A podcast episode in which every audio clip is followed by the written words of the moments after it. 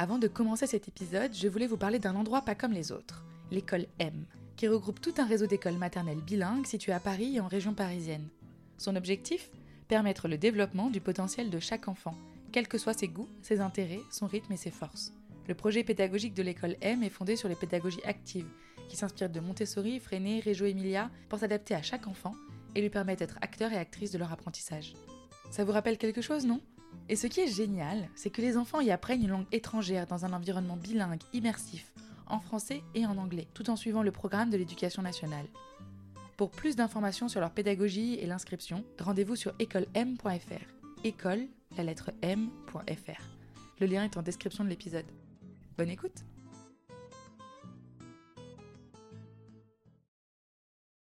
Est-ce que vous savez quel est le film que l'on s'apprête à regarder? Alors qu'est-ce que c'est l'école buissonnière Ça parle de la pédagogie et de sa pédagogie. Freinet, il a été dans deux écoles avant de créer celle-là. La première école où il est allé, c'est celle de Bar-sur-Loup, un petit village qui est pas très loin d'ici. Il a enseigné là-bas plusieurs années et ensuite il a enseigné à Saint-Paul-de-Vence. Et là, à Saint-Paul-de-Vence, ça a été très très compliqué parce qu'ils n'ont pas accepté sa pédagogie. Et donc c'est pour ça qu'il a fini par créer son école.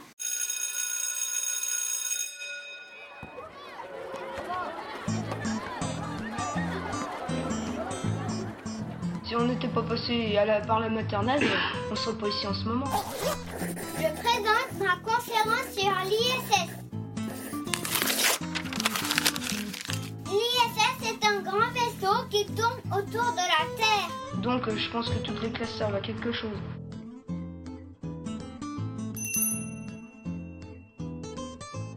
Aujourd'hui, toute l'école regarde la suite du film L'école buissonnière, un film de Jean-Paul Le Chanois, sorti en 1949 et dont le scénario a été écrit par Élise Freinet. Ce film en noir et blanc retrace l'histoire et la naissance de la pédagogie Freinet à Bar-sur-Loup lorsque Freinet y était tout jeune enseignant et où il a posé les premières bases de sa pédagogie. L'étude de l'environnement proche des enfants, les recherches et les enquêtes pour comprendre ce milieu, l'écriture de textes libres, leur impression et leur publication dans le journal scolaire, l'envoi de ces imprimés à leurs correspondants, etc. Oui, désormais, les enfants apprendraient avec passion, écriraient pour être lus et compris, liraient avec envie et intérêt. Et maintenant, laissons la place à Célestin Freinet lui-même, le fondateur de l'école de Vence. Ce grand pédagogue du XXe siècle nous livre sa vision de l'éducation.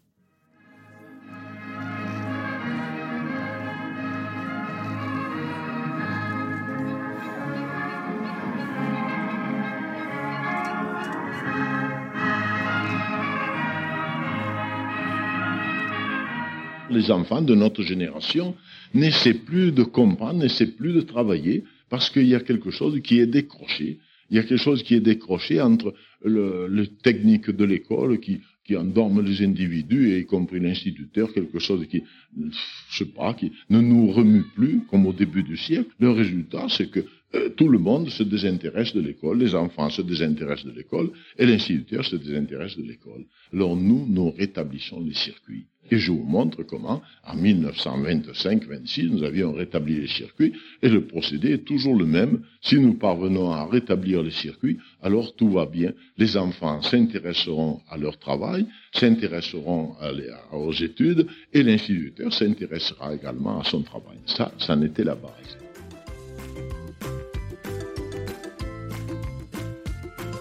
À l'occasion de la présentation à des stagiaires du film L'école buissonnière, Freinet évoque les tout débuts de ce qui deviendra la pédagogie Freinet. Enregistrement réalisé par Lucien Reuge à Choisy-le-Roi en 1961.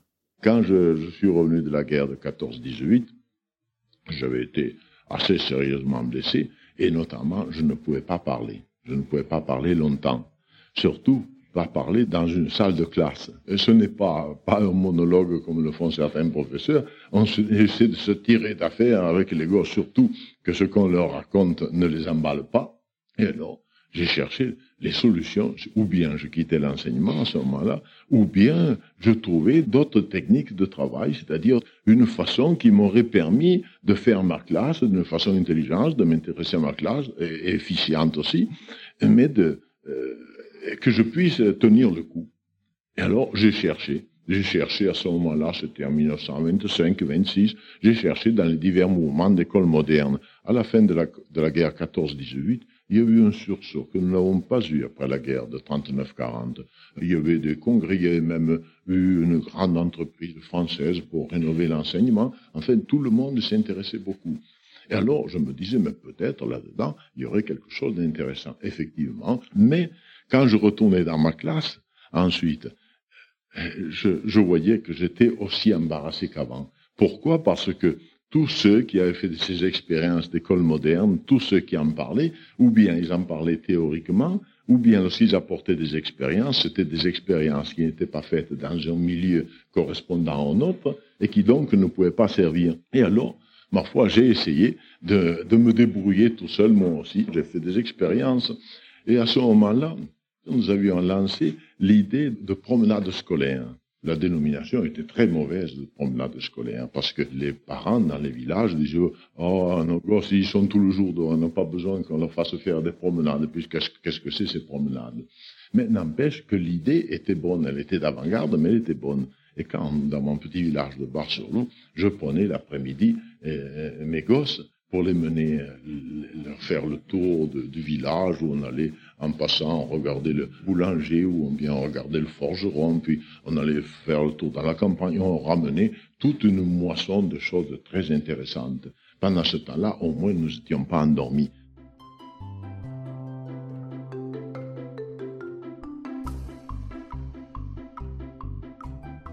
Le cheminement pédagogique du premier correspondant de Freinet, M. Daniel, instituteur à Saint-Philibert de Tréguin, dans le Finistère.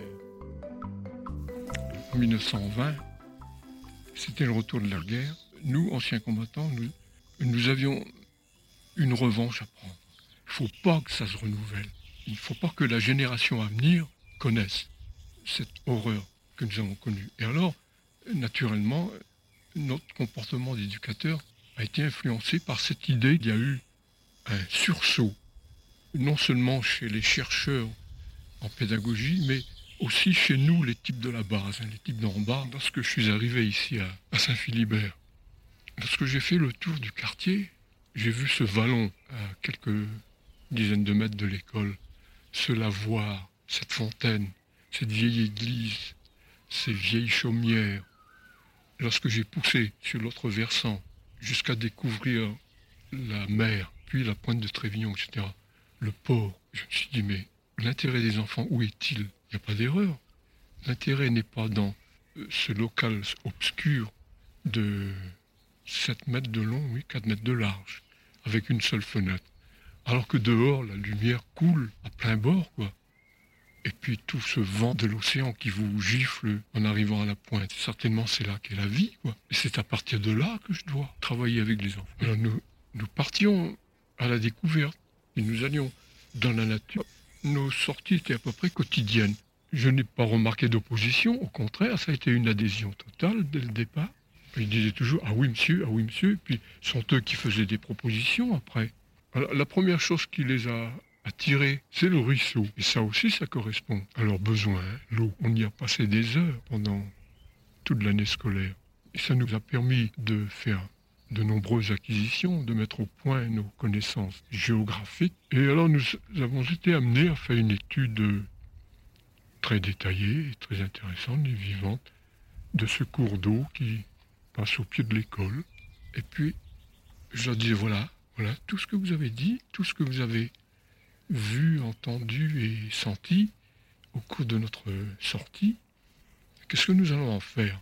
Alors, le problème était de conserver ces documents, de les reproduire et de les mettre à la disposition des enfants.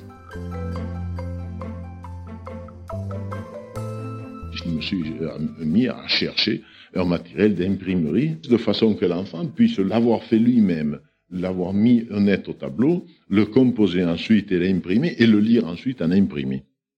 Je sentais que ce serait très bien.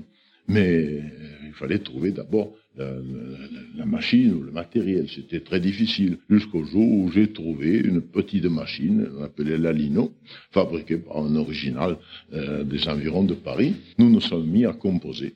Ah, les premières fois, nous, nous composions que trois lignes, quatre lignes. Et là, j'étais un peu inquiet. Je me disais, qui sait si ça va les intéresser Alors le premier jour, on imprime un petit texte, puis le deuxième jour encore. Et je me demandais qui sait si ça continuera. Et puis ça a continué. Une première étape était franchie, c'était déjà quelque chose de formidable. Le nouveau Gutenberg, comme on l'appelait, allait introduire l'imprimerie à l'école. Je lui ai écrit à ce moment-là. Ma correspondance est devenue plus fréquente. Et en avril ou mai 26, je lui ai demandé de me procurer cette presse. Et cette petite presse nous a sauvés. À partir de ce moment-là, nous avons fait alors nos petits imprimés qui, pour les enfants, étaient des chefs-d'œuvre, qui atteignaient la perfection. Le premier réflexe, ça a été d'envoyer à freiner le premier imprimé que nous avons fait. Parce que nous étions tellement fiers hein, de notre premier imprimé. Alors, il fallait tout de même, en bonne camaraderie, que je lui envoie le premier échantillon de notre production. Il a dû trouver ça bien aussi parce qu'il m'a répondu aussitôt. Et puis, alors, il a peut-être envisagé à ce moment-là, mais on pourrait continuer, faisant d'autres, et puis tu nous enverras toute ta production. Et alors, à partir de ce mois de juin, déjà, l'idée a germé. Et je crois que c'est de là qu'est né cet échange de correspondance interscolaire. Nous avions le livre de vie de l'école de l'école de Bar-sur-Loup, nous avions le livre de vie de nos correspondants de Trégung, et nous lisions cela. Nous avions déjà deux imprimés à lire, et des imprimés qui signifiaient quelque chose, qui signifiaient euh, une pensée de l'enfant, la pensée du correspondant de l'enfant. Là, j'ai senti tout de suite ce qu'il y avait d'emballant dans tout cela. Et après, c'était si intéressant. D'abord, nous avons complété cet échange par des échanges de lettres et puis par des échanges de colis. La première fois qu'on a reçu un colis, il y avait naturellement des crêpes bretonnes. Le lendemain, oh, mais il faut leur envoyer des olives, il faut leur envoyer des fleurs d'oranger, et il a fallu faire un colis le lendemain pour leur expédier également. Alors, euh, nous avions déjà réalisé l'intérêt des correspondances interscolaires telles qu'il il, continue à être assuré dès maintenant, surtout que maintenant nous pouvons le continuer encore par les échanges magnétophoniques.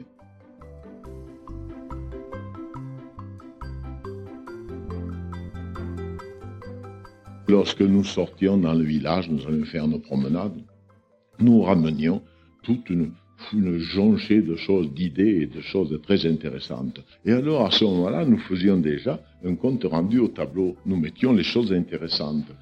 Seulement, quand j'avais fini cela, il fallait que je dise aux gosses, maintenant, prenez votre livre, page 128, et, et vous allez lire, parce qu'il fallait bien qu'ils apprennent à lire, à l'imprimer et vous allez lire euh, ce livre-là. Mais là-dessus, il y avait quelque chose qui était absolument étranger à l'intérêt tel qu'il était mentionné dans le texte que nous avions fait.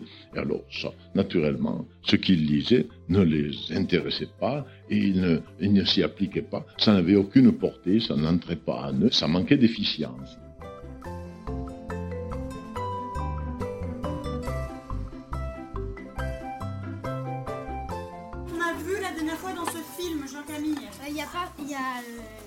Pascal. Monsieur Pascal. Et eh ben, il entre à l'école. Il rencontre l'ancien professeur. Et l'ancien professeur, il est très à cheval sur la discipline. Et euh, euh, Monsieur Pascal, bah, lui, c'est totalement l'inverse. Il veut apprendre aux enfants ce qu'ils aiment vraiment. Il casser les strates pour être au même niveau que les enfants. Oui. Dis-le. Pour, pour, lui, ça sert à rien d'être stylo que les enfants. Et aussi, il a dit on ne donne pas à boire à un mulet qui n'a pas soif. Ça veut dire que bah on n'oblige pas les enfants à aller à l'école par exemple. Non, on ne on peut pas faire, faire quelque chose aux enfants s'ils sont pas d'accord. les enfants à faire ce qu'ils ne veulent pas faire. Bah, c'est pas qu'on c'est qu'on n'y arrive pas. Si on oblige un enfant à apprendre quelque chose qu'il n'a pas vraiment envie d'apprendre ou dont il ne ressent pas le besoin, il va l'apprendre pour l'apprendre, mais est-ce qu'il va le retenir? Non. Quel est l'enfant principal euh, qu'on a un petit peu repéré et dont on attend de savoir un peu ce qu'il va devenir Et c'est qui Albert? Albert, c'est euh, un élève euh, vraiment passage qui des fois il sèche les cours. Et du coup bah l'ancien oui, l'ancien maître il, dit que il a dit à Monsieur Pascal que Albert vraiment c'était un enfant passage et que du coup il fallait lui donner des punitions. Quoi, il ne veut pas entrer dans la classe, ça veut dire que Albert bah, c'est-à-dire qu'il déteste, il déteste l'école, oui, vraiment. Et du coup, Célestin Freinet, enfin Monsieur Pascal, qu'est-ce qu'il a, qu'est-ce qu'il a trouvé comme stratégie pour le faire rentrer dans la classe? Et c'est donc Casser. fendre du bois pour le feu. Et est-ce qu'il a dit oui? Oui. Donc il a réussi.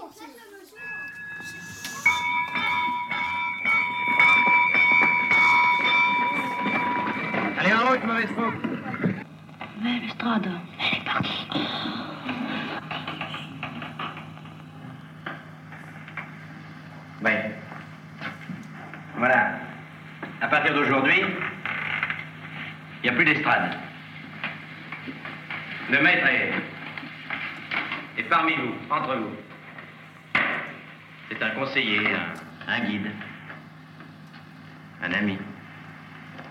Bon, l'estrade n'est pas perdue, non? C'est notre ami Albert qui nous a aidés à l'enlever, puis il en a fait du bois à brûler. Comme ça, nous aurons chaud. Eh ben, entre, Albert. Tu vas pas rester debout comme ça, non? Allez, ferme la porte. Assieds-toi. Ah, Aujourd'hui, vous allez me parler de la bicyclette. Son histoire, comment ça marche, le diamètre des roues de Bouffartigue, combien il lui faut de tour de roue pour aller jusqu'à Nice, etc., etc. Et puis, quand vous saurez plus, c'est moi qui parlerai. Qu'est-ce qu'il veut répondre?